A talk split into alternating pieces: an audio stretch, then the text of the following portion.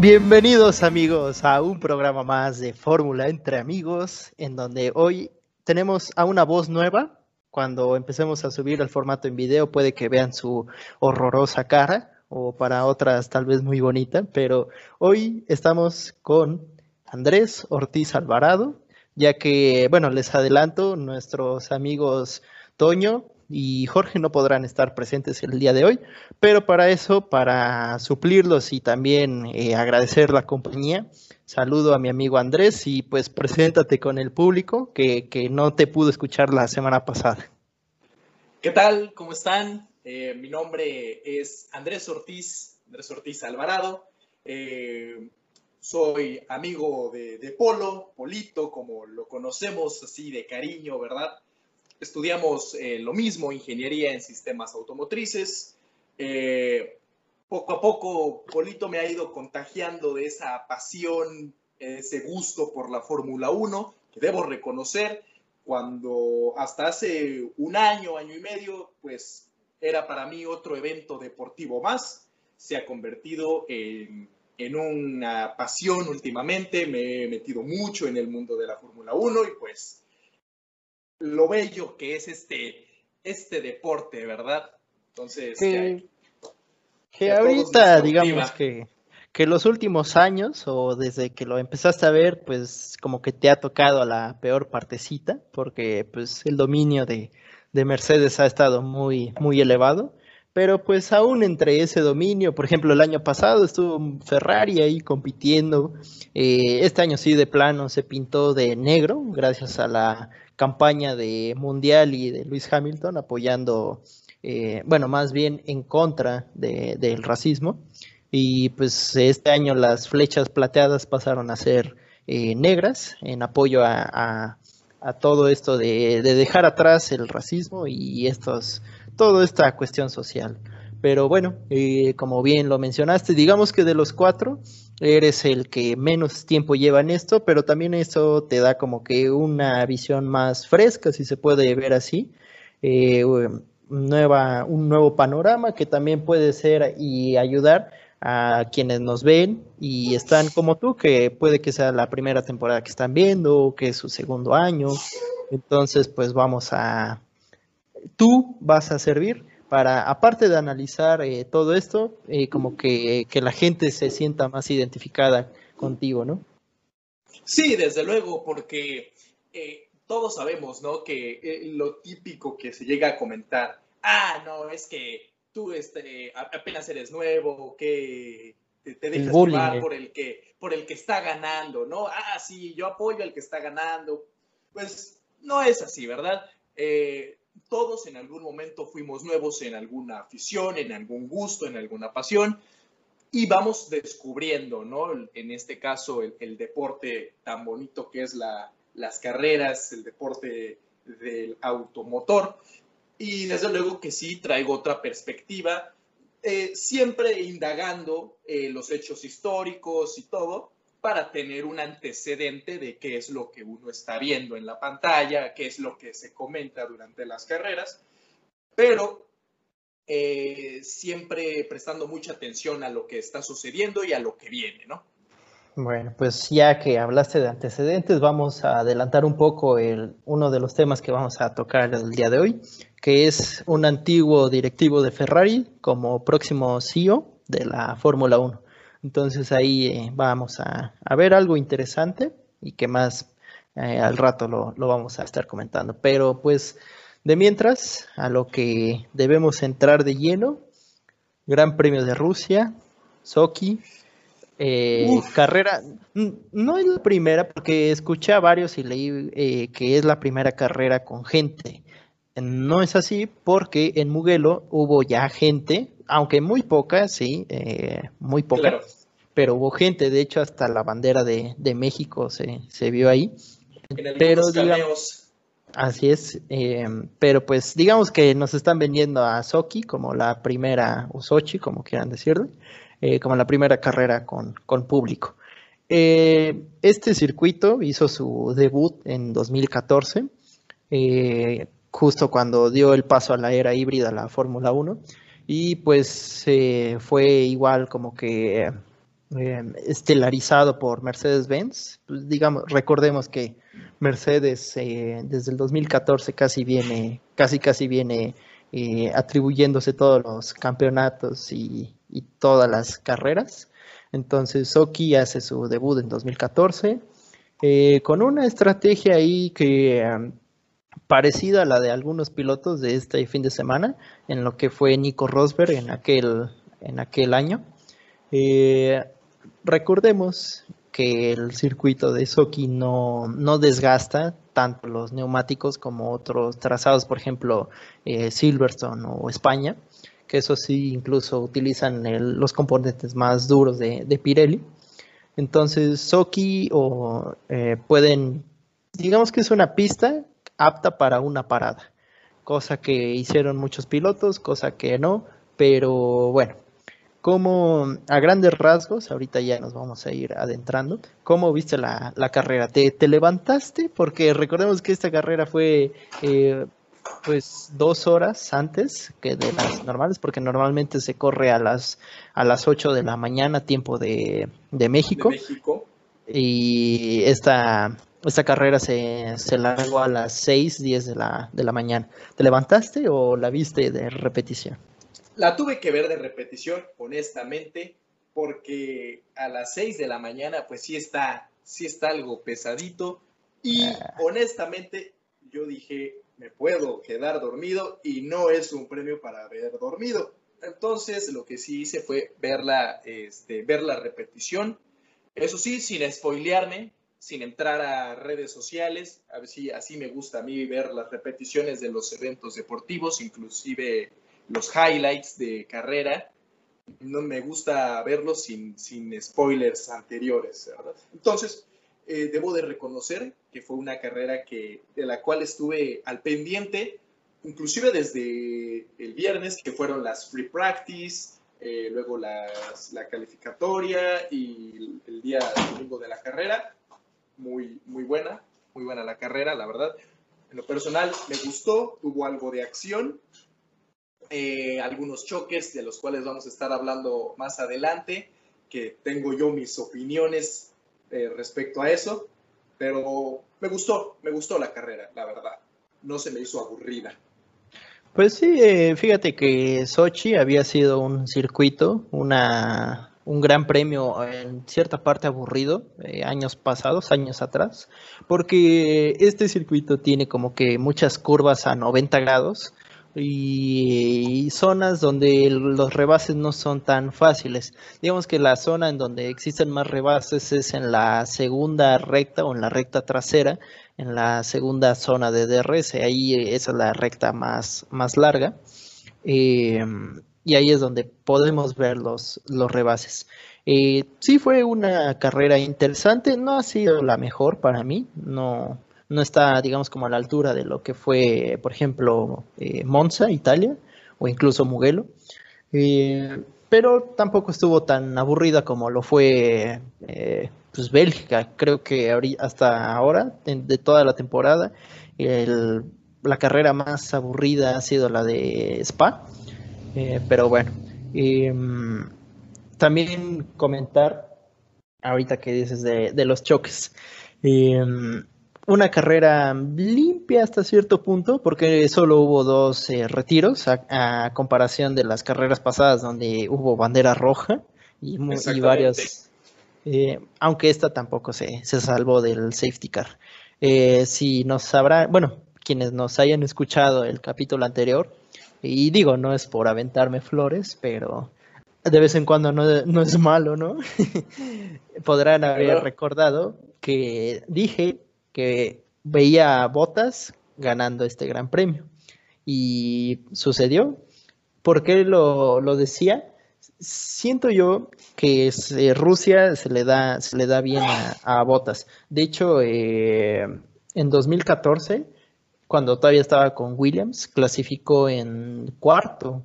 Y entonces, eh, eh, bueno, en ese año todavía Williams era bueno, pero un cuarto era, por ejemplo, la comparación de Massa. Massa en ese año quedó, clasificó 16, creo. Entonces, pues sí, como que Rusia se le da bien a, a Botas.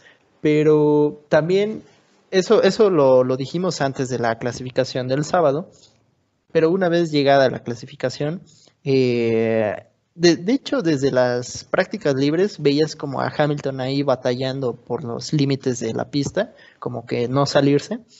Y, pues Bottas lo veías más consistente, más consistente. Entonces eh, llegó el día de la clasificación. De hecho, en Q2 estuvo a nada de quedar fuera Hamilton eh, por cuestiones ahí de que hubo una bandera, bandera roja. Estuvo a bueno, 10 segundos tenía para cruzar la, línea de meta e iniciar su vuelta rápida. Entonces, y como se juntó con tráfico, estuvo a 10 segundos de, quedarse en Q2. Mientras que Bottas pudo hacer su vuelta rápida con, el, con los neumáticos eh, medios y con eso se largar el, en la carrera, porque recordemos que la vuelta rápida que hagas en Q2 con los neumáticos que la hagas son los que con los que arrancas el día de la carrera. Entonces, eh, Mercedes ahorita está jugando en otra liga que se puede dar el gusto, eh, se puede dar mm, eh, clasificar con neumáticos medios y así estirar un poco más la, parada en pits el día de carrera.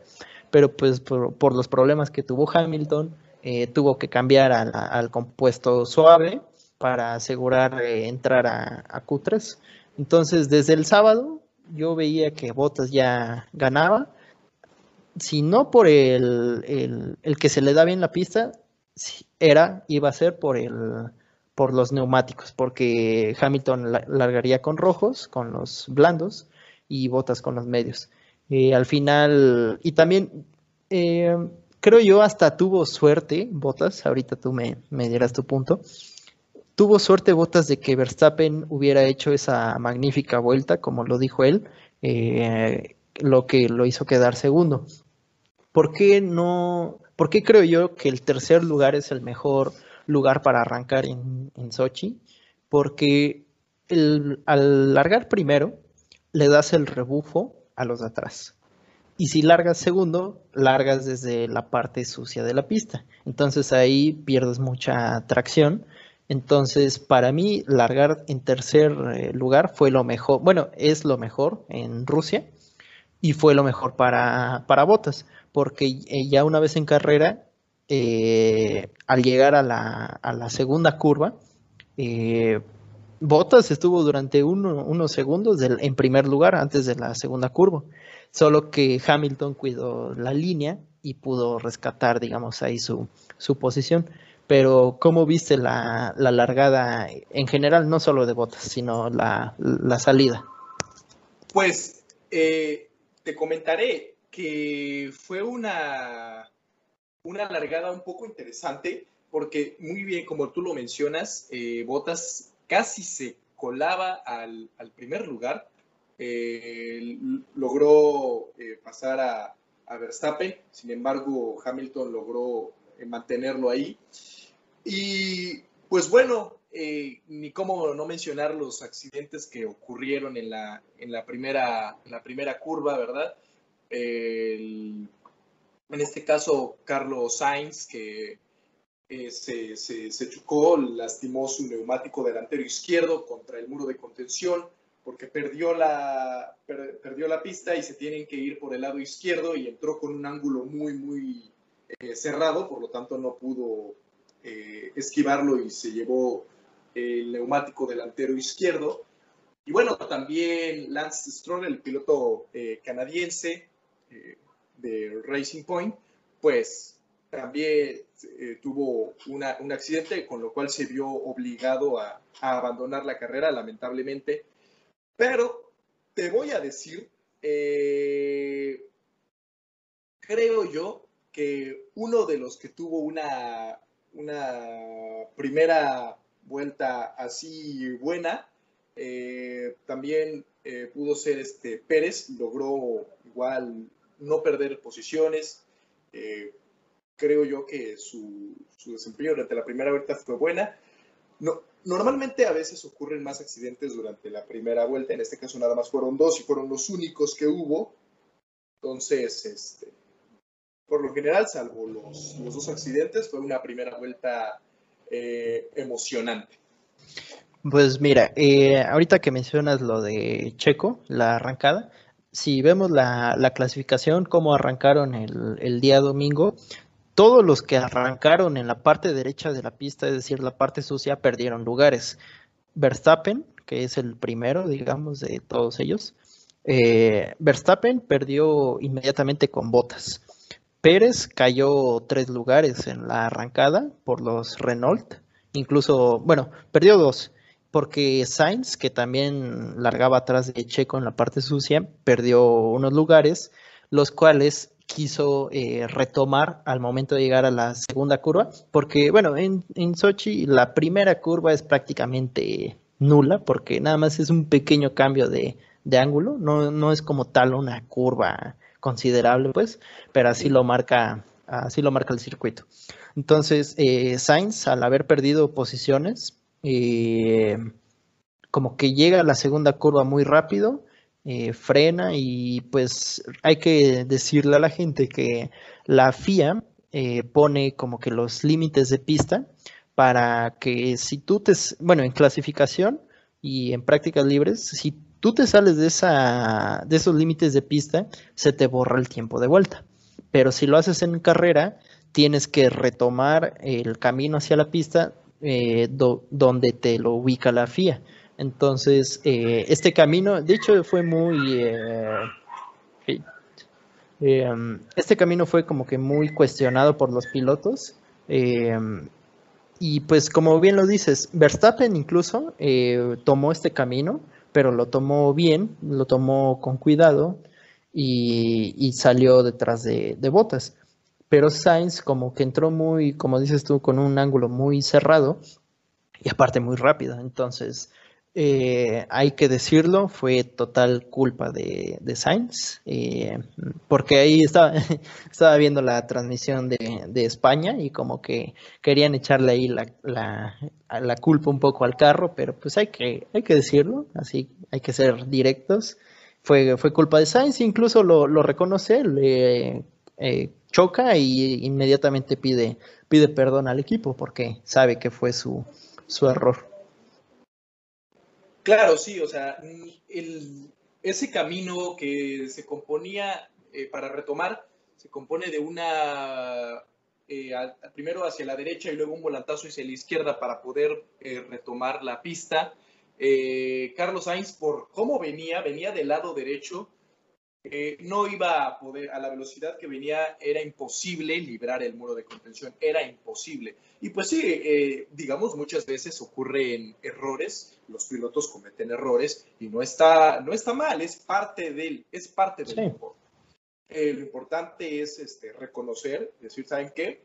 Como comentan ahí, ya ves que luego pasan así pequeños extractos de la plática que ha tenido eh, de las pláticas que tiene el, piloto con su equipo de, oh, sorry guys, o cosas así, pues hay que reconocerlo y, pues bueno, para la siguiente.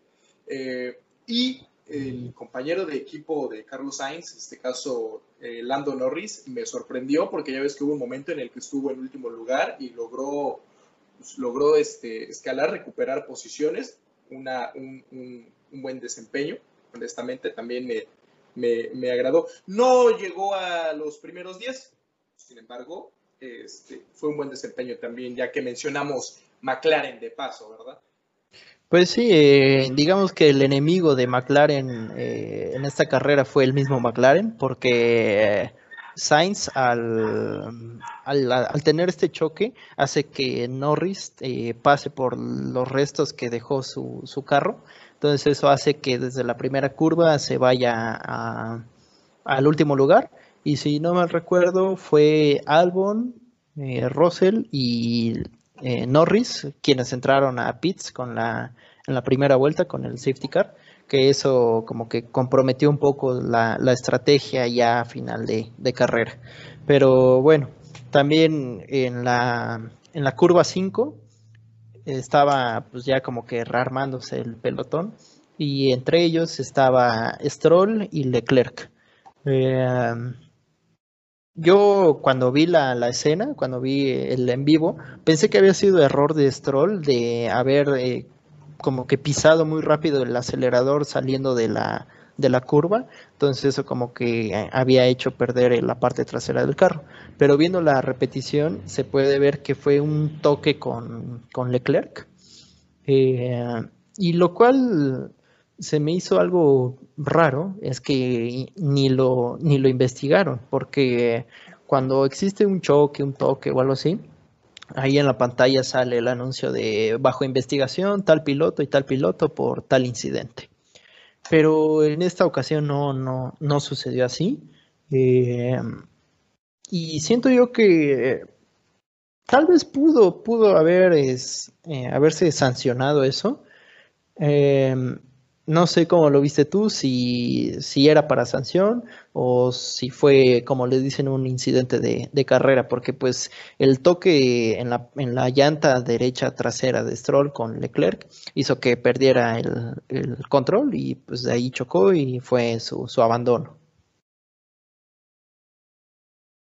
Sí, eh, fue un un toque, como tú lo mencionas, en la, parte en la llanta trasera derecha por parte de Leclerc, Leclerc hacia Stroll. considero yo que no fue, no era tanto sancionable. Considero que no era para una, una penalización, eh, que se abriera una investigación. Eh, lo que pasa es que igual eh, por cómo iba Leclerc y como iban saliendo de, de la curva, eh, también Stroll, pues considero yo que al momento de tener el control del auto, pues bueno, se, se pegó mucho con, con Leclerc, ocasionando ese roce. Lo que sí me sorprendió, pues bueno, fue la como las vueltas que dio, la vuelta que dio el auto de, de, Stroll, la media vuelta que se impactó contra el, el, muro de contención. Pues bueno, a lo mejor no era, yo pensé que el roce no iba a tener tanta, tanto impacto, ya ves que luego se, sucede que son pequeños roces y pues bueno, de ahí no pasa, pero en este caso sí hizo perder el control al piloto canadiense Lance Stroll. Eh, considero que no era para penalización, pero de modo, igual es parte del deporte. Pues sí, eh, hay, hay de todo en este deporte y cada uno va a ver eh, los choques desde, desde el color que a uno más le guste. Si uno es de Ferrari, va a decir que eso es imposible de castigar. Si uno ve el choque desde perspectiva rosa de Racing Point, va a decir eso era sanción y hasta penalización, pero bueno, solo habría, había que comentarlo, ya que cada quien que, que nos escuche, que saque una conclusión. Y ya que hablamos de penalizaciones, pues hay que eh, hablar de la que le puso más picor a, la, esta carrera, que fue la de Hamilton. ¿Qué fue lo que sucedió aquí? Eh, la Fórmula 1 no, no viaja sola, viaja, por ejemplo, con la Fórmula 2 y los pilotos de Fórmula 2 pues igual practican sus arrancadas en el lugar designado por la FIA el cual es al final del pit lane en la parte derecha. Entonces ahí todos los pilotos se, juntan para practicar su, su, arrancada. Entonces, haz todo esto, todos los pilotos de Fórmula 2 y de Fórmula 1 hacen que el piso de esta zona tenga ya mucha, mucha goma de los neumáticos. Y, el, y al haber mucha goma hace que la arrancada no sea igual a la que existe en pista, sino que se está viendo favorecida en esta zona con mucha goma. Entonces, ¿qué hizo Hamilton? Hamilton pues vio que el piso estaba muy engomado y dijo, esto no, no me va a servir, no me va a dar el, feeling que, debería. Entonces pregunta, o al menos así se vio, le pregunta al equipo que si puede hacer la arrancada más, eh, más lejos de, de, esa zona, a medio carril de salida, por así decir. Y pues el equipo le dice sí, que no hay problema. Entonces Hamilton hace la, arrancada ahí y esto que provoca pues eh, una, bueno, dos penalizaciones. Porque en el apartado 19 del reglamento de la FIA, justo el, punto 1 y el punto 2, es decir, eh, el 19.1, dice que la, la práctica de arrancada debe ser hecha únicamente en la zona derecha del pit lane. Y luego el punto 19, bueno, el 19.2 dice que por razones de seguridad y de ecualidad en el, en el deporte, no se puede hacer una arrancada, digamos que a, media recta o, en un carril rápido, ¿no? Y por, el, por la salida que tiene Sochi, la salida de, pits es, rápida porque te, te, incorporas a la recta. Fuera, por ejemplo, algún otro circuito que la salida de pits no es una recta, eh, tal vez hubiera podido no, no penalizar en este punto. Pero bueno, entonces, al hacer eso, eh, hizo, hizo estos dos, puntos, em, lo cual cada uno son 5 segundos, entonces en total fueron 10. Desde ahí, desde que vimos que iba a penalizar con 10 segundos, sabíamos que iba a cambiar eh, el asunto el, del, de la carrera y Botas veía ya por ahí la, segunda victoria de la temporada, la cual pudo capitalizar. Entonces, ¿tú cómo ves esto de la penalización?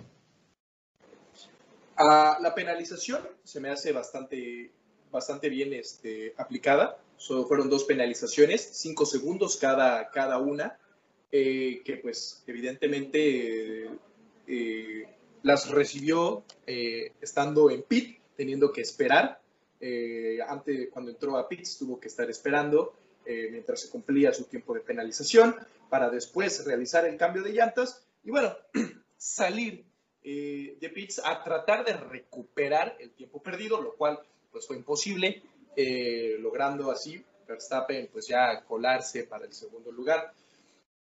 aunque mira, cabe mencionar que aunque no hubiera recibido esa penalización de 10 segundos, yo considero que no hubiera hecho una gran diferencia en el resultado.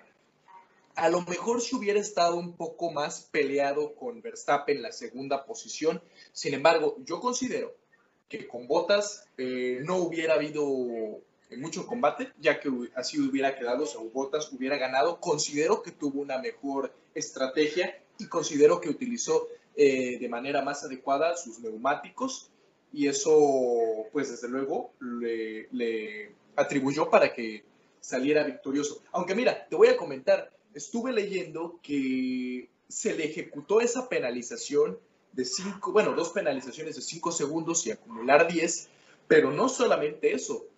Eh, se estaba analizando un castigo sobre Lewis Hamilton por imprudencia, eh, imprudencia eh, al momento de conducir, se argumentó que no fue culpa de él, sino que el equipo, como tú comentaste, le dio luz verde para realizar eh, esa, esa práctica y es por eso que, bueno, van a multar con 25 mil euros a, Mercedes. Bueno, 25 mil euros para Mercedes, para la escudería. Entonces no son nada, ¿verdad? Pero bueno, lo que importa no es lo que le con lo que multaron a Mercedes, sino de lo que se salvó Luis Hamilton, porque estaban analizando, eh, como tú bien sabrás, eh, pues la superlicencia funciona a base de puntos. Creo que ahorita Luis Hamilton tiene ocho, me parece. Estaban analizando eh, sancionarlo con algunos, con algunos puntos de su superlicencia pero eh, ya que Mercedes argumentó que no había sido culpa de él o que no había sido imprudencia de él, sino que había sido eh, culpa del equipo que le dijo que sí saliera, eh, por eso nada más fueron los 25 mil euros y los 10 segundos de penalización. La libró, ¿eh? La libró, déjame, déjame, te lo digo. Sí, eh, bien lo, dijiste. Eh, en la Fórmula 1, bueno, los pilotos que corren en estas categorías ya altas tienen algo que se llama superlicencia y cada incidente o cada choque, por así decir, significa dos puntos de que te los suman, digamos, a la, a la licencia. al inicio de esta carrera, Hamilton tenía ocho y con este con esta imprudencia, como dices tú, le iban a sumar otros dos, para lo cual iba a tener 10 y em, el límite es de 12. ¿Qué pasa cuando llegas a 12 puntos en tu licencia? Te suspenden una carrera. Es decir, eh, bueno, ahí sí ya no, no me ha tocado verlo, pero no sé si, pasa, si cuando pase eso, Mercedes o el equipo que tenga al piloto en cuestión eh, corre con un carro o puede llamar a algún piloto de reserva, eso sí, no lo sé. Pero que el desenlace fue sencillo. Le quitaron los dos puntos a, Hamilton, o sea, ahorita sigue teniendo ocho. Y después de Turquía va a tener seis, si es que no tiene, si es que no hace nada malo, porque los puntos se le quitan a la licencia un año después de, del último choque, por así decir. Y digamos que el último choque de Hamilton fue contra Albon en Brasil 2019, el choque que le quitó el podio a, Albon. Eh, ese fue como, digamos, la última sanción de, Hamilton. Entonces, solo fue una, una advertencia o un castigo económico para Mercedes, pero Hamilton, el piloto que casi nunca se, equivoca, lo hizo esta vez, eh, o el equipo lo hizo esta vez, y pues como lo, dijiste tú, dices tú que crees que aún sin esta sanción, eh, Bottas hubiera podido ganar, ¿no? Eh, eso te entendí. Sí, considero yo que su estrategia, además su determinación, eh, aún así le hubieran asegurado eh, el triunfo, independientemente de la, de la penalización de Hamilton. Yo vi a un Bottas eh, con entereza, además, eh, no sé si, si, te diste cuenta, al final de la carrera, cuando ya este, donde estacionan los, los tres automóviles ganadores, y llegó a hacer un comentario, ¿no? Esto va para, ah, sí, los haters, ¿no? Ahorita, ahorita, se lo ponemos en, la, en, el, en el programa, ahorita nuestros amigos, vamos, vamos para ahí. Eh, es, que quería hacer énfasis en eso que dijiste, porque es lo, es lo que se venía viendo desde la clasificación. Y estoy de acuerdo contigo. Creo incluso aunque no hubiera sucedido esto de, del castigo a Hamilton, siento yo que Bottas hubiera podido ganar o al menos estar muy muy cerca de, la del primer lugar por, por los neumáticos. Eh, volvemos a recordar. Bottas largó con el neumático medio y Hamilton eh, con, el, con el rojo. Entonces, esto hacía que incluso Verstappen, que también largó con el medio, eh, tuvieran una estrategia diferente a la de Hamilton y em, esperar más vueltas para cambiar neumáticos. Igual recordemos que Hamilton siempre se, se queja de, los, de, las, de las llantas, pero siento yo que también hubiera podido suceder este, eh, este resultado, aún sin la, sin la sanción. Y bueno, ya que lo dijiste, eh, para quienes nos escuchen y quienes no creen en botas, les vamos a dejar aquí el mensaje de la radio.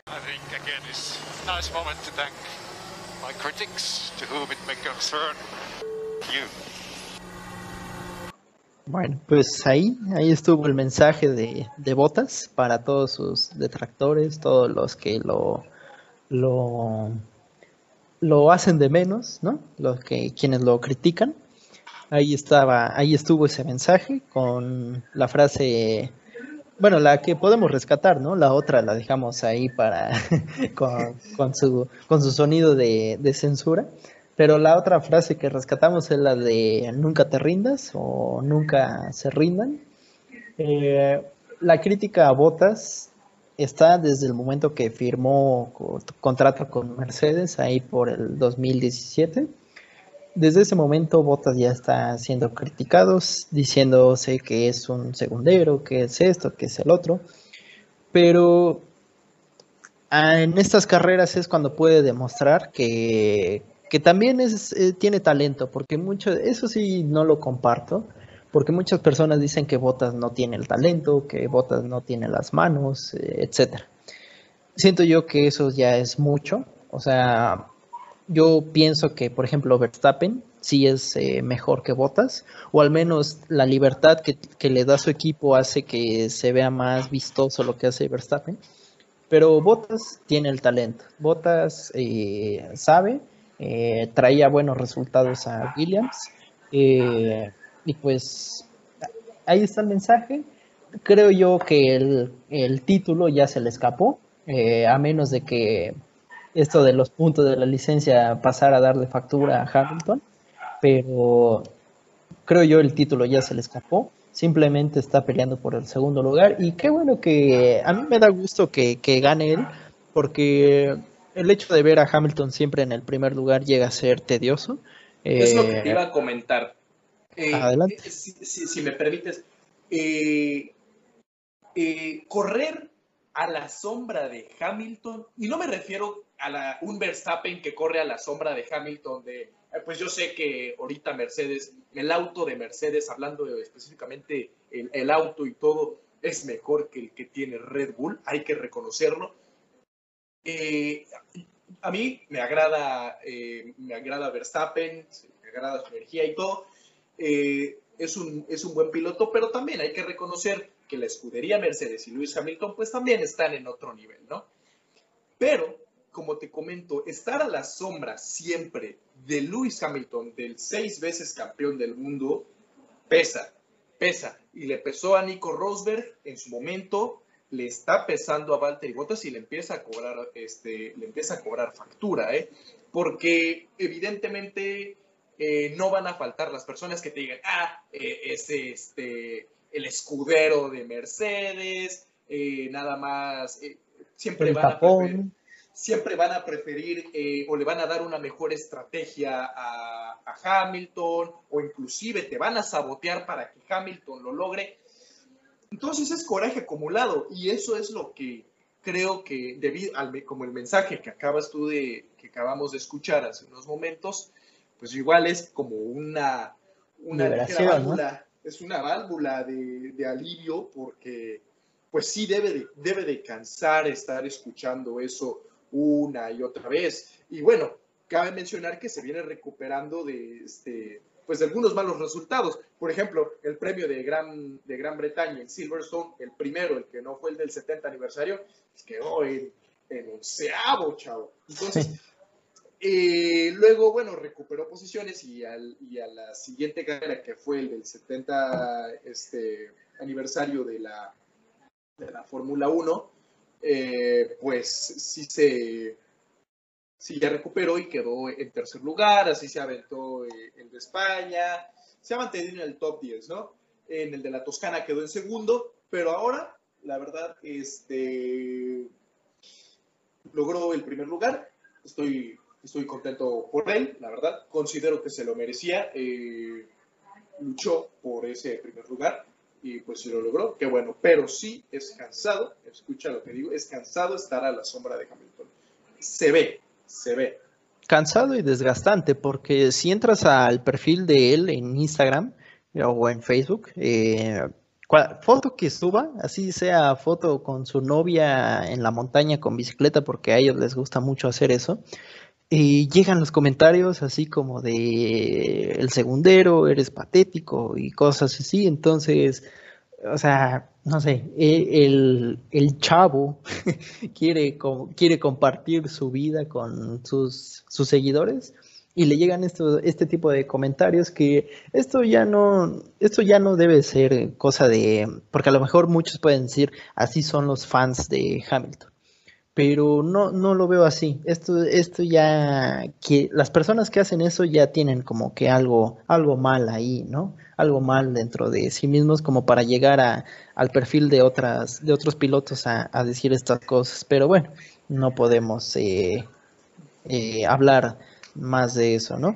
Eh, y pues ya para ese no es el espíritu que representa la sana competencia que, hay o que se fomenta, sobre todo en la Fórmula 1, que es algo, que es, un deporte que debemos de tomar en cuenta. Tiene muchas reglas, es muy estricto en ellas y no tiene miedo a imponer sanciones, como lo, pues, como lo vimos apenas en este, en este premio pasado de, de Rusia 2020. Entonces, qué mala onda que se tengan que presentar estas situaciones ya es, es, un espíritu totalmente antideportivo, que bueno, este, ni, modo, ¿no? Se presenta. Cabe mencionar, nada más para que nuestra audiencia este, se, lo sepa, eh, Botas ahorita en los standings, en las estadísticas del 2020, eh, está en segundo lugar, eh, atrás de Hamilton, evidentemente, está, se encuentra a 44 puntos de Hamilton. Entonces, mucho, mucho no es, estamos a mitad de temporada, habrá que ver, habrá que ver cómo se desenvuelve. Mm, que me gustaría que ganara botas o que igualara o que se cerrara más la competencia, desde luego que sí. Imagínate que nos tocara un, un premio como en el del 2016 de Abu Dhabi, que el, que el campeonato se, se, definió en la última carrera. Imagínate, sería deja eso, en la última vuelta. Exactamente. Entonces, eh, lo, tú bien sabes que 44 puntos no es demasiado a mitad de, a mitad de, no es demasiado, Pero tampoco es poco, porque... Pero no es muy poco. Hay espacio para... para Hay espacio para soñar, ¿no? Sí, sí, sí, sí. sí, sí, sí. Eh, bueno, el podio, pues como ya nos debemos estar acostumbrando, fue Bottas, Verstappen y Hamilton. Esto, y hablo de acostumbrarnos porque casi siempre vamos a ver estos tres nombres ahí arriba, a menos de que pasen cosas tan raras como pasó en Monza, ¿no? Así bueno, eh, continuamos con los resultados. En cuarto lugar, una carrera muy respetable, y, no es por ser mexicano, pero muy, muy buena, porque eh, recordemos que Checo, el carro de Checo, no tuvo las actualizaciones de, por parte de Racing Point para este fin de semana. Eh, y, pudo, pudo, pudo pasar a los Renault, que me da, me da gusto el, el avance que ha tenido Renault desde Spa, porque en, en, Spa vimos unos Renault ahí peleando por el tercer lugar. y que Checo con el carro sin las mejoras haya quedado por delante de Richardo y de Ocon, e incluso, bueno, los McLaren eh, no, digamos que no jugaron tanto en esta, en esta carrera, pero haber quedado encima de, de Richardo y de Ocon, y bueno, de Leclerc, eh, siento yo que fue un buen resultado. Habla, habla bastante bien, sobre todo, te voy a decir, me, me dio un poco de risa, déjame te comento, porque al momento de que no se, no se, el auto de Pérez no recibió las actualizaciones aerodinámicas e inclusive en lo que es la parte de, eh, la, tapa del, la tapa del motor, en esa parte, eh, pues te voy a decir, yo me preguntaba, bueno, ¿qué pasa? No considero que, si bien Lance Stroll es este, un muy buen, es un buen piloto, Pérez, la experiencia que tiene, pues le juega eh, a favor me vine a enterar, ¿verdad? Después de, realizar cierta investigación, que pues bueno, el apellido del dueño, no del jefe de ingenieros, el apellido del dueño de Racing Point es Stroll. Quiere decir que el papá de Lance Stroll es el dueño de Racing Point, ¿no? Que el Racing Point desaparece y el próximo año se vuelve Aston Martin que lamentablemente, pues ahí sí, Red Bull pues, perdería su, patrocinio. Pero eh, la verdad que Pérez supo mantenerse, volviendo al tema, Pérez supo mantenerse eh, en ese cuarto lugar, ya en las últimas vueltas. Eh, me dio un poco de miedo, ¿no? Que por alguna razón se le fuera a ir de las manos, como en otras ocasiones se le ha ido. Digo, se le ha ido en otras ocasiones. se quedó pues a la, tan cerca y a la vez tan lejos del podio, lamentablemente, pero sí tuvo una, una buena actuación, la verdad. ¿Para pues, mira, hay que decir las cosas eh, como son. Eh, Checo es uno de los mejores pilotos manejando las gomas en carrera, porque mientras unos pilotos no se hacen 20 vueltas con, la, con los blandos, Checo te puede dar 23, 24. Pero lo que sí está mal, y al menos yo me atrevo a decirlo, son sus arrancadas. No sé qué le ha estado pasando esta temporada, que las arrancadas a veces ha tenido la mala suerte, entre comillas, de arrancar en la parte sucia de la pista, eh, independientemente cuál sea. Pero aún así las arrancadas de Checo han, han dejado mucho a, desear en esta temporada. Y tanto que así perdió dos lugares al llegar a la segunda curva, como lo dijimos hace rato.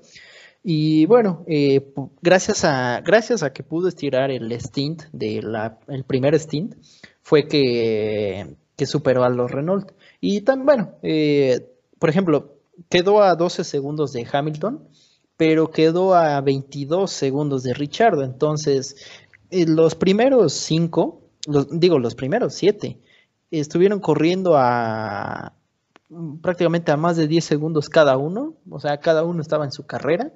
Digamos que donde, donde hubo un poco más de, de competencia al final de carrera fue entre Ocon y Kvyat. Y bueno, hay que también destacar el, rendimiento de, del piloto ruso en la carrera eh, hogar de él. Tuvo una buena carrera, tanto así que superó a Gasly, ya que normalmente en toda la temporada Gasly venía superando a, su compañero ruso, pero pues como que destacó ahorita en, en su casa. Y pues poco más que destacar de, de Checo, o sea, sí, fue una buena carrera eh, le están costando las salidas, hay que practicarlas más, yo creo. Y pues pasando también luego a, a Richardo, eh, ahí viene un poco también la, polémica, ¿no?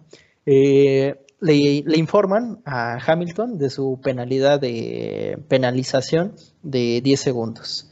Y este responde de ¿por qué? por la arrancada. Sí, pero ¿por qué? Y ya le tratan de explicar un poco más y le dice, esto es patético, esto es ridículo, eh, en fin. Hasta, hasta pregunta, ¿no? ¿En qué parte del, del reglamento está eso? sí. Y, luego, eh, más o menos por lo que pasó con lo que trató de hacer Sainz y Verstappen, de irse por la salida en la curva 2, eh, ahí también hubo algo que me, que me gustaría comentar. No sé si lo viste, pero en la carrera eh, Ocon estaba por delante de Richard. Eh, y al llegar a la curva 2, Ocon eh, levanta el pie del acelerador, pero así muy, muy súbitamente, como si estuvieran en clasificación y el, y el de atrás viniera haciendo vuelta rápida. Y yo creo que Richardo no se lo esperaba entonces eso hace que frene un poco tarde y que bloquee las llantas y eso hace que se salga de los límites de la pista, pero él mismo vuelve a la pista sin, sin pasar por el camino establecido de la FIA. Eso hace que le den la sanción de los 5 segundos e incluso desgastar un poco más las llantas. El equipo le comunica, oye Richardo, tenemos penalización de 5 segundos, a lo cual él responde, ok, está bien, iré más rápido. o sea, todo el contraste con Hamilton y también ahí eh, más material para los eh, quienes, entre comillas, odian a Hamilton, más material para echarle más hate, ¿no?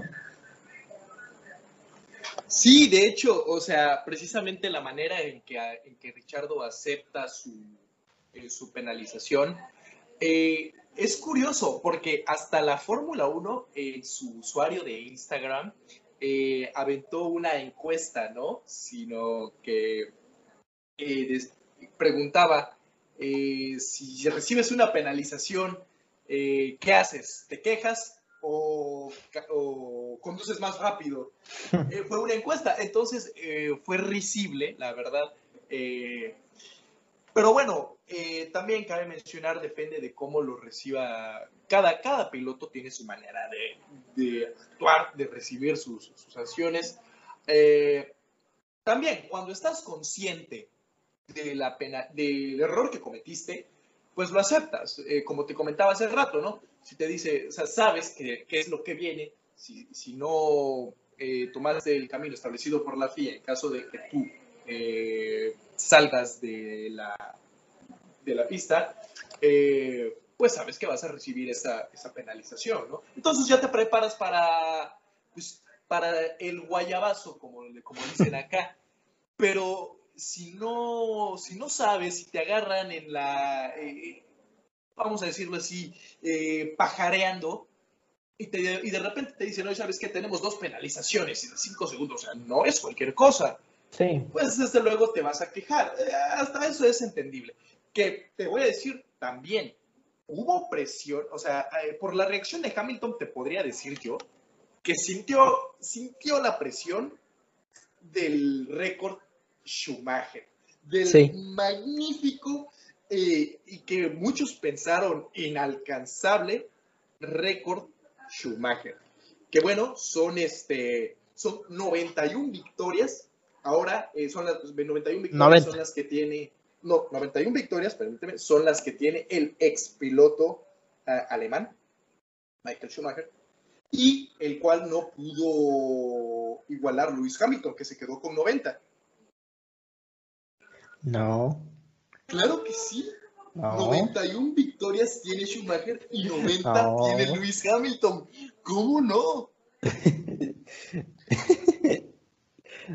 Según yo, eran 90 de Schumacher y Hamilton iba a llegar a su 90.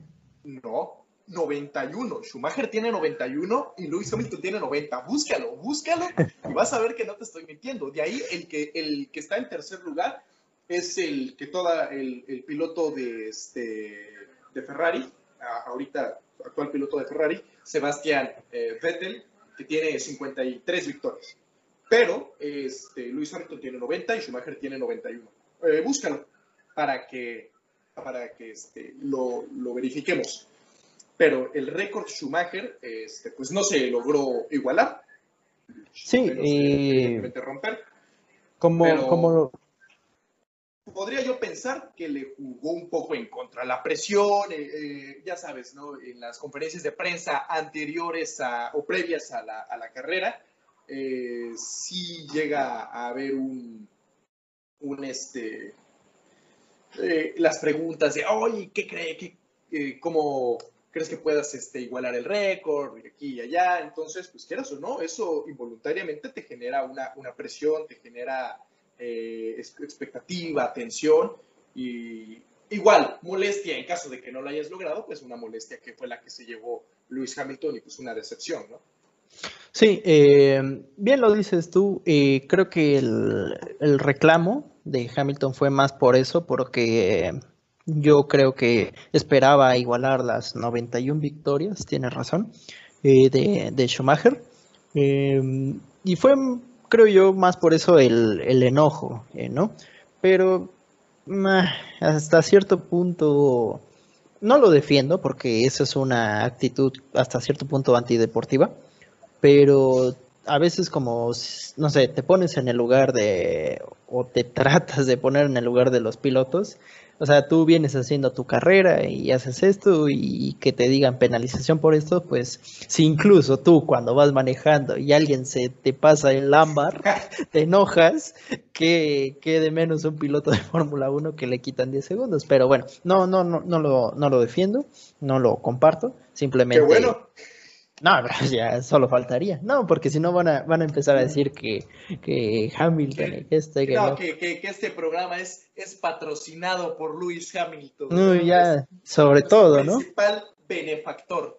Ya dos programas y ya nos patrocina Hamilton, pero. Mira, eh, te voy a comentar, eh, ya que estamos, ya que entramos en el terreno de los récords, esta carrera tuvo eh, dos récords, vamos a decirlo, históricos, ¿por qué no? ¿Por qué no? Eh, tuvo para que se, que se igualaran eh, dos récords eh, históricos. El de victorias ganadas, bueno, el de victorias, el de victorias, el de victorias, que era 91 de Schumacher, que ya lo comentamos, que no se pudo igualar por parte de Lewis Hamilton, se quedó con 90. Y el otro fue el récord de Barry, Barrichello, que son eh, de, person, de, de, carreras comenzadas, eh, exactamente, eh, que es 322, si no, si no me equivoco, que en este caso lo, lo, lo igualó el piloto finlandés de Alfa Romeo, que ahorita está con esa escudería, Kimi Raikkonen, ¿no? O Raikkonen, como algunas lo, lo pronuncian. The Iceman. The Iceman.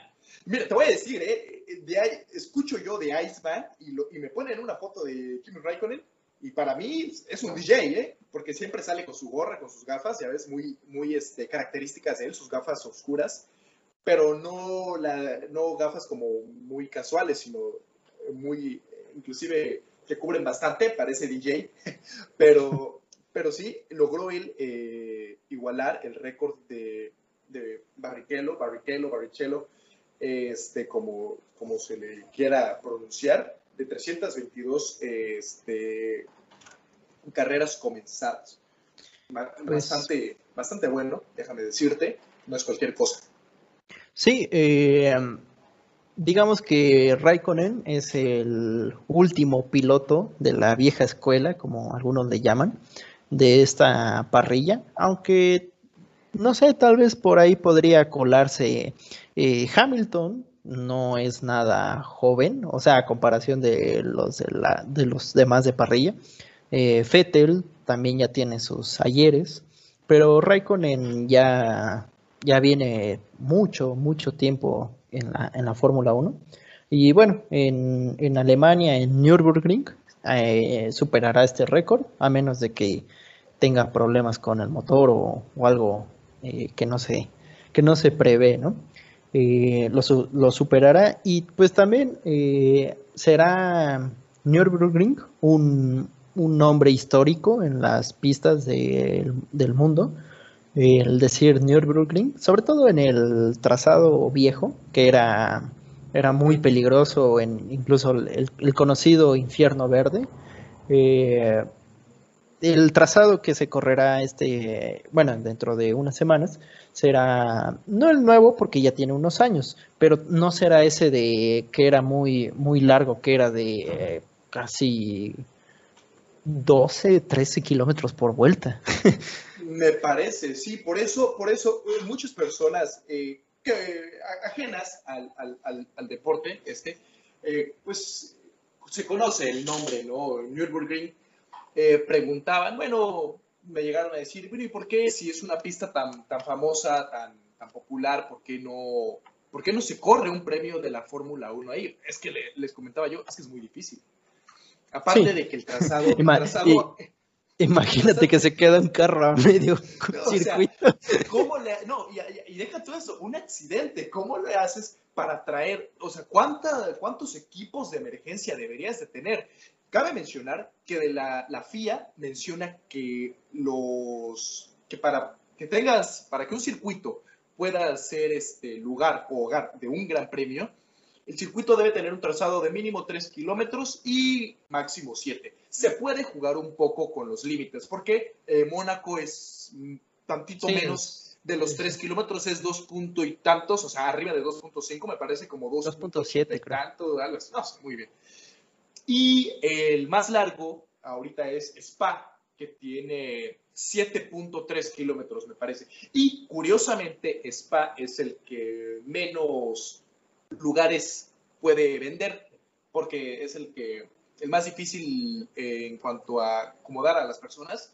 No, tiene para tanta, tanta, este, tantas personas que vayan, eh, que lo podían presenciar en, este, ahí mismo. El aforo.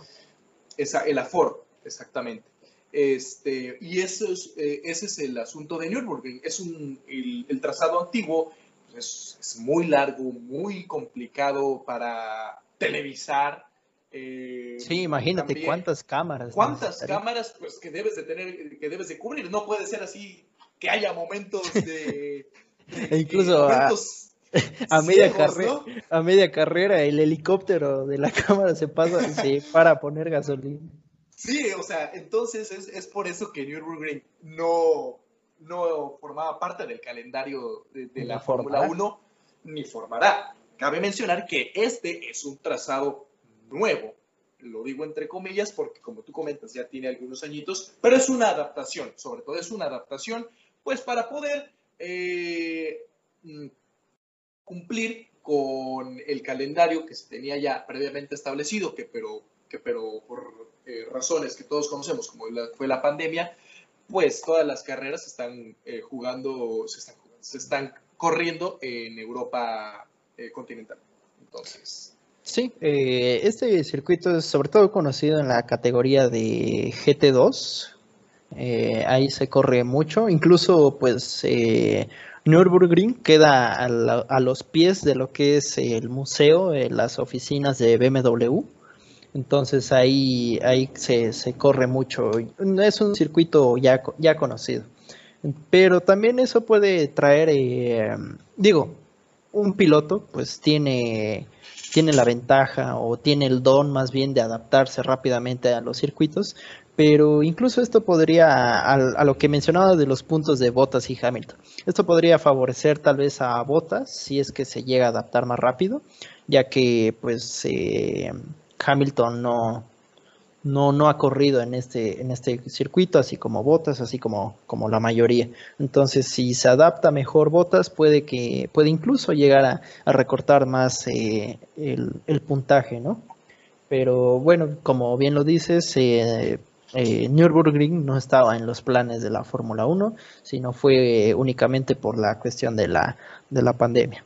Y bueno, eh, no sé si quieras centrar ya al tema del, del negocio o terminamos a hablar, por, bueno, más que nada de los Ferrari aquí en Rusia, aquí como si estuviéramos en Sochi. no, ya pronto, pronto, el próximo año. Sí, sí, sí, sí, sale.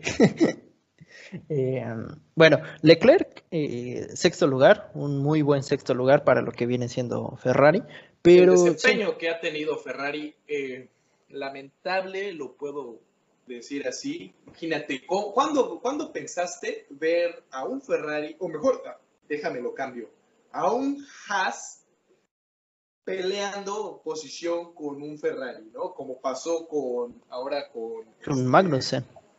Con Magnussen y Vettel. sí, incluso Magnussen quedó por arriba de Vettel y Giovinazzi. Exactamente. Eh, es, es un poco decepcionante, la verdad, eh, para, pues para todos los, los, seguidores de Ferrari, ¿no? La, para todo, la, pasión que uno desborda por una escudería así, pues sí, sí es lamentable los resultados que ha tenido eh, pues a lo largo de la temporada, de lo que va la temporada, pero pues bueno, ahí habrá que hacer los ajustes pertinentes. Y bueno, todavía queda media temporada, como ya te había, ya habíamos comentado no sé, yo creo que lo que le urge más a Ferrari es que se termine la temporada y hacer borrón y cuenta nueva. Eh, nada más para destacar, eh, o si es que se le puede decir destacar, el papel que tuvo Vettel. Eh, Vettel ayudó mucho a que Leclerc tomara esa a ese sexto lugar porque hizo función de tapón incluso para los Renault y hasta cierto punto benefició a, Checo el, desempeño de, de Vettel. Y pues de ahí no mucho más que comentar. Y nada más, eh, Albon, pues eh, Albon, Albon, mi, querido amigo Albon, un fin de eh. semana está en el podio y este fin de semana está en décimo. Décimo lugar. Sí, la, creo que es un muy buen piloto, de eso no hay duda. en, en, la Fórmula 2 se peleaba con Norris, se peleaba con Russell. todos ellos fueron grandes pilotos en la Fórmula 2 hace dos años, pero siento yo que es a lo mejor le, quedó grande un poquito, podría decirse que le quedó un poco grande el saco de red. O sea, es que no, tan, bueno, no sé, no tanto que te quede grande, porque ahí está Gasly. Gasly eh, se puede decir que también le quedó grande, pero siento yo que es más la presión, la presión de como le dicen, y como es el doctor Helmut Marco, que está ahí siempre en el garage. Y se le nota la que está más con Verstappen, porque ahí en las transmisiones se ve y se ha dicho que este personaje no, no se para en el lado de, de Albon o del segundo piloto, sino simplemente está con Verstappen. Entonces, tener toda la presión de Red Bull y que eres chavo y que es tu, eh, pues digamos, entre comillas, tu segunda temporada con Red Bull, pues sí ha de ser mucha, mucha la presión. Creo yo lo mejor que puede ser Albon, o lo mejor que le podría pasar a Albon, es que si en dado caso que Kvyat no siguiera para la próxima temporada, que en Toro Rosso, digo en Alfa Tauri, perdón, eh, estuviera Gasly y Albon. Pero pues ahí también entra en conflicto el piloto japonés de la Fórmula 2. Eh, habrá que ver, porque más que nada por el puesto que digamos está eh, teniendo ahí para, para Checo, pero eso lo, podemos comentar en otro programa. La, la especulación que hay, sí, saber qué tal. Todo depende eh, de, cómo se, se, siga desenvolviendo este asunto y de también qué negociaciones se hagan para asegurar el futuro de Checo en la Fórmula 1 y si no, pues a ver qué sucede. Pues sí, lo, lo, mejor que puede pasarle a Checo es que Albon siga teniendo este, este tipo de resultados. Y digo, no es por echarle mala, mala vibra a Albon, simplemente es, hay que... no es por echarle la sal, pero pues la verdad que queremos a Checo en Red Bull. Ah, no, es cierto, ¿no? Mira, eh, hoy, hoy estaba viendo la, la noticia de que Checo ya tuvo acercamiento con dos escuderías, pero dice que no, no le llenan el ojo, ¿sabes? Eh, dice, yo necesito un proyecto que me dé ganas para levantarme, para viajar por todo el mundo, para hacer esto y hacer el otro, para dejar a mi familia incluso. Eh, esto habla más que nada de Haas, pero también recordemos... Lo sabía. pero recordemos que pues, Checo cuando se unió a en ese entonces Force India, no era un equipo ni de media tabla. Eh, Force India se peleaba en la parte baja que tuvo el tal vez la inyección de capital y de buenas eh, contrataciones para crecer rápido, pero pues incluso ojalá, ojalá si, si Checo si llegara a decidir por Haas, ojalá puedan tener el mismo desempeño que, tuvo con, con Force India en, aquel, en aquellos años, ¿no? Claro, pero ah, como te mencionaba, eh, hasta donde yo tengo entendido, eh, las oportunidades que, podría tener este Checo Pérez sería en Alfa Romeo, porque ni, Kimi Raikkonen ni Antonio Giovinazzi tienen eh, contrato para el próximo año. Eh, Haas eh, todavía está viendo qué onda. Y bueno, Red Bull, que ya el director de Red Bull ya tuvo acerca, comentó que tuvo algún acercamiento con Checo Pérez, porque cabe mencionar que Red Bull va a perder el patrocinio de Aston Martin el próximo año porque Racing Point se vuelve Aston Martin, porque el dueño eh, de apellido Stroll, que ahorita no recuerdo bien el nombre, es eh, de los... Lawrence. Exactamente, Lawrence Stroll. Eh, es de los principales inversionistas de Aston Martin. Entonces, la Racing Point pasa a ser Aston Martin y pues Checo Pérez, con su apoyo que tiene por parte de sus patrocinadores aquí en México, podría parecer atractivo para Red Bull. Pero bueno, vamos a ver. Eh, si quieres, pasamos al, al, otro tema.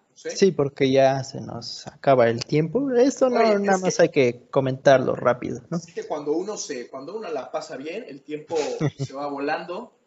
Espere, esperemos que también así sea para quienes nos escuchan y no solo nosotros dos, ¿no?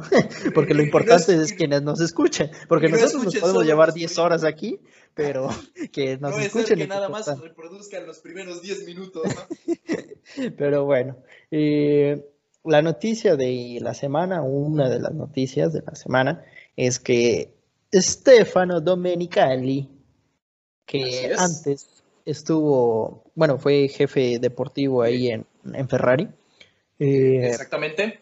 Pasa a ser el nuevo CEO o el nuevo, pues, director, mm, si se quiere director, vamos a decirlo así, director de la, de la, Fórmula 1. Así es. Eh, ahorita el cargo que tenía eh, Domenicali era nada más y nada menos el director de Lamborghini, o sea, no poca cosa. De ahí salió de, salió de Ferrari para tratar, bueno, para llegar a Lamborghini y tratar de aumentar las eh, ventas, y eh, todo esto.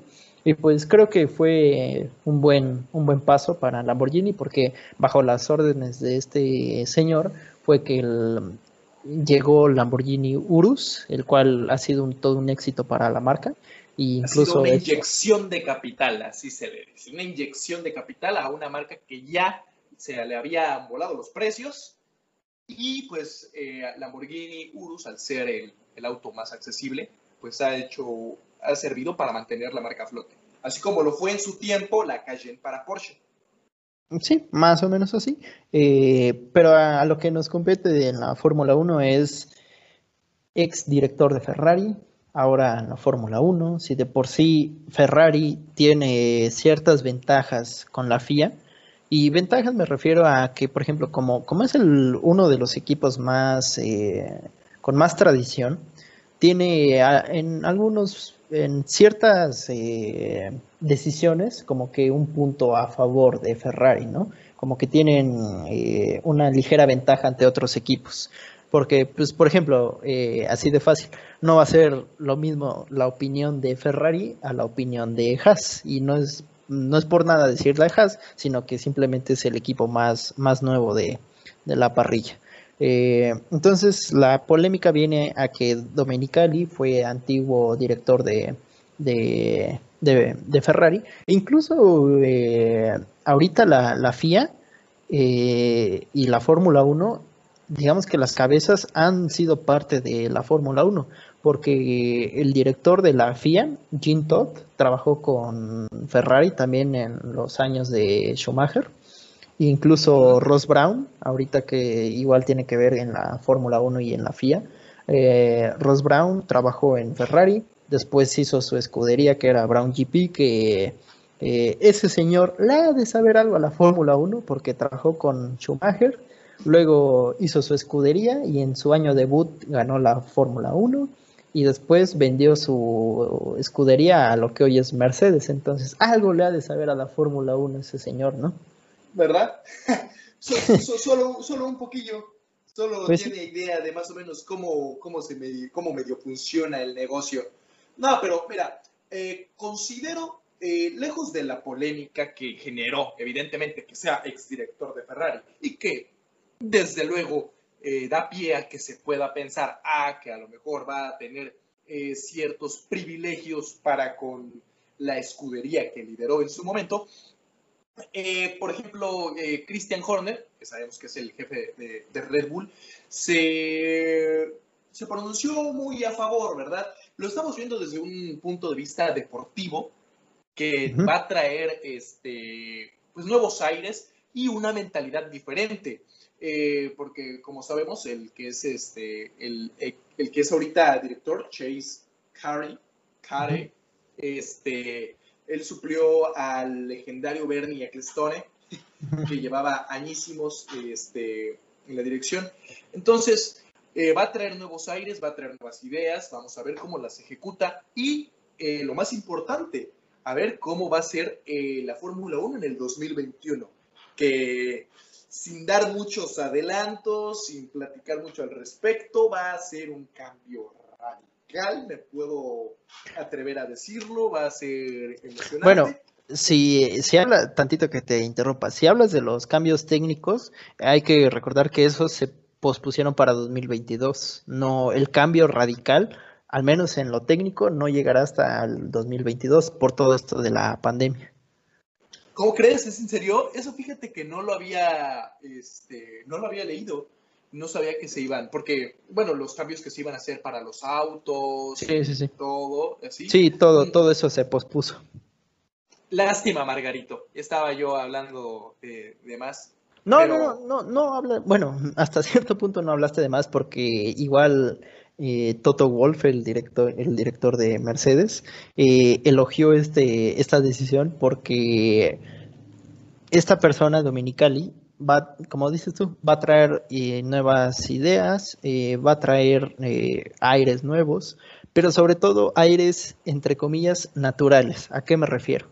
los que están, digamos, ahorita dentro de la Fórmula 1, pensaron la idea de la parrilla invertida, ¿no? que generó polémica y que yo igual estoy como que en contra porque eh, tanto es el dominio de Mercedes que en vez de no elogiar porque no se hace para elogiar, pero en vez de mantener esa competencia, si es que todavía existe, tratan como de castigar al equipo que mejor lo hace.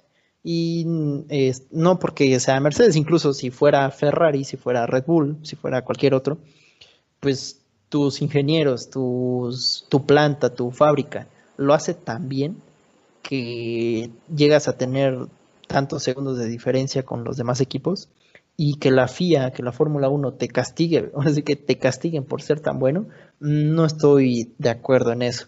Entonces, a lo que va con este Domenicali es que traerá tal vez nuevas ideas, sobre todo también se hablan de nuevos circuitos, eh, incluso el calendario que pueda ser aún más grande, esto no sé qué tan bueno sea para los pilotos, porque si de por sí 20, bueno, en un calendario normal, 20, 21 carreras o 22 como se planeaba esta temporada, ya era, ya era cansado, pues eh, traer más carreras sería más...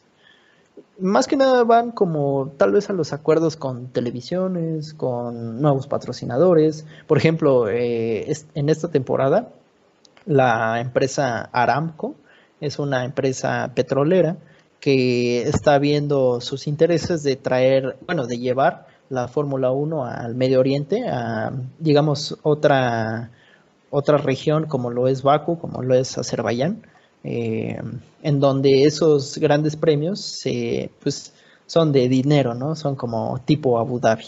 Entonces, todo esto, todo esto es lo que trae esta persona, Dominicali.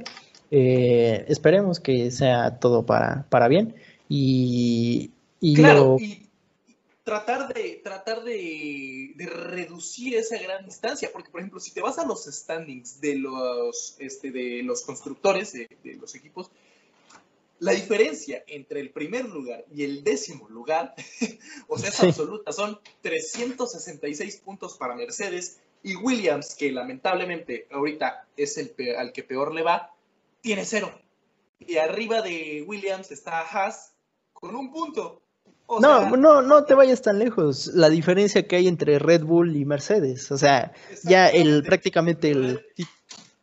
Red Bull tiene 192 y Mercedes tiene 366.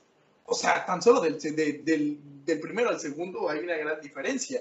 Y del segundo al tercero, ni se diga. Y, ah. Entonces, creo que sí es, es cierto, la, la, la, FIA ha trabajado mucho para que se, las carreras sean lo más eh, equitativas posibles.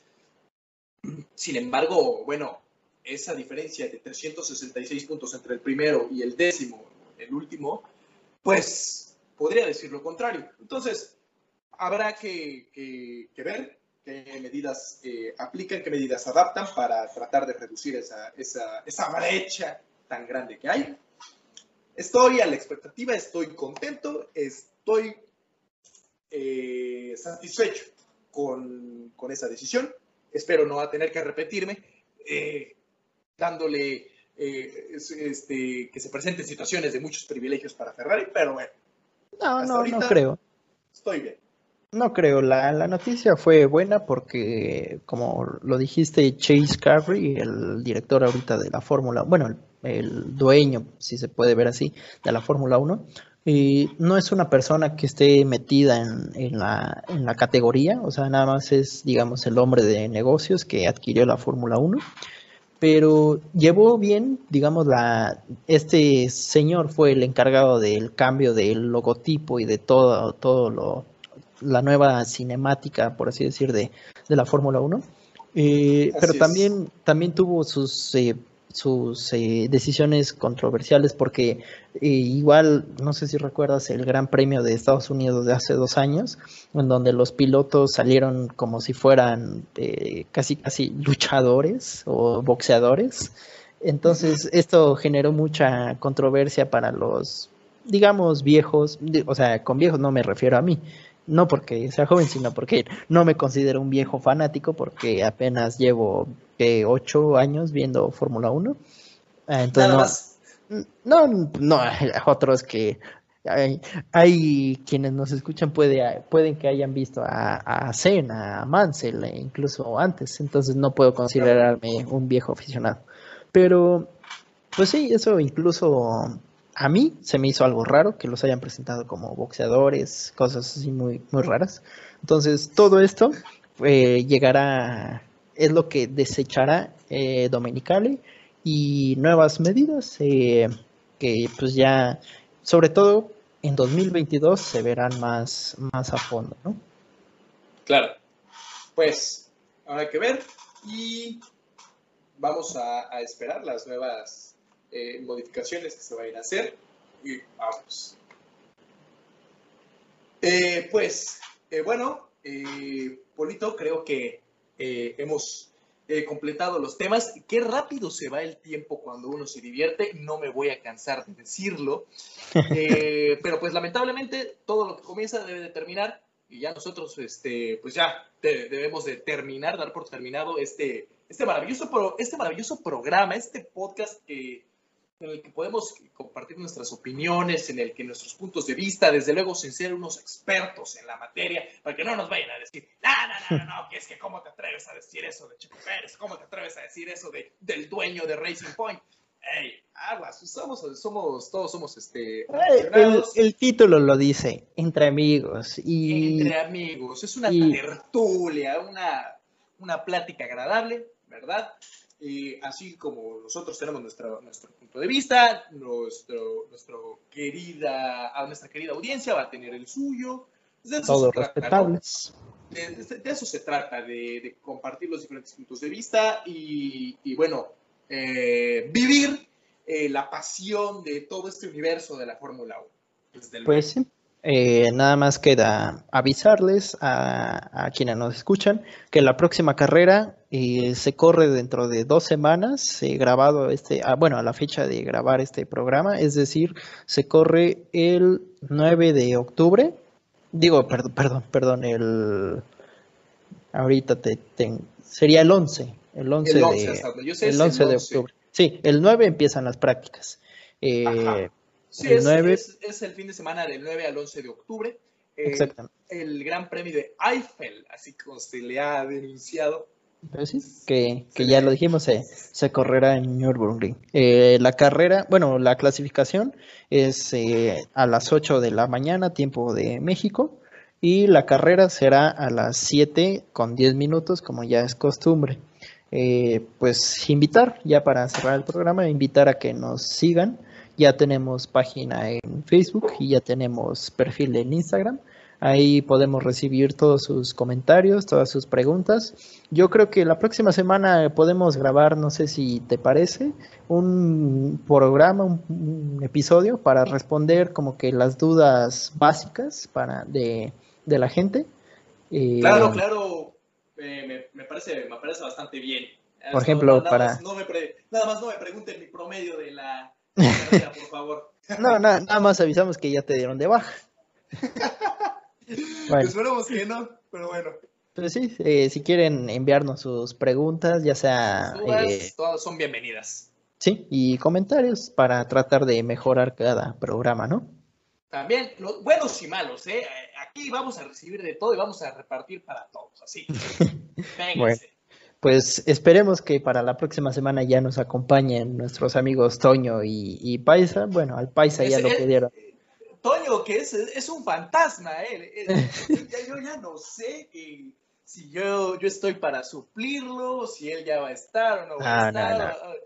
Ah, pero lo queremos ha tenido, se ha, visto en, situaciones este, un poquito, este, complicadas, por lo cual no, no ha podido estar con nosotros. Esperemos que el próximo este, programa y esté, podamos echar la cháchara eh, junto con él, junto con el país, intercambiar eh, más puntos de vista. Pero, pues, eh, de momento estamos nosotros. Pues sí, y pues no queda más que agradecer a quienes nos hayan escuchado esta, bueno, ya no sé cuánto llevamos. Um, uno, Sí, más de una hora, pero entre cortes y cosas que, fallas técnicas que tuvimos, ahí ya no sé de cuánto quedó este programa, pero muchas gracias a que, quienes nos hayan escuchado. Eh, les recordamos, nos pueden seguir en, en Facebook e Instagram como Fórmula Entre Amigos. Recibimos sus preguntas, comentarios y nos vemos la próxima semana con un nuevo episodio de lo que salga entre las, las noticias de, de la semana y sus preguntas, ¿no? Claro que sí, estaremos este, al pendiente y pues nos estamos este, escuchando la próxima semana. Muchísimas gracias por este, la atención prestada, por haber estado con nosotros durante más de una hora y nos, este, nos vemos, la, nos escuchamos la próxima ocasión y eh, muchísimas gracias. Sale, gracias.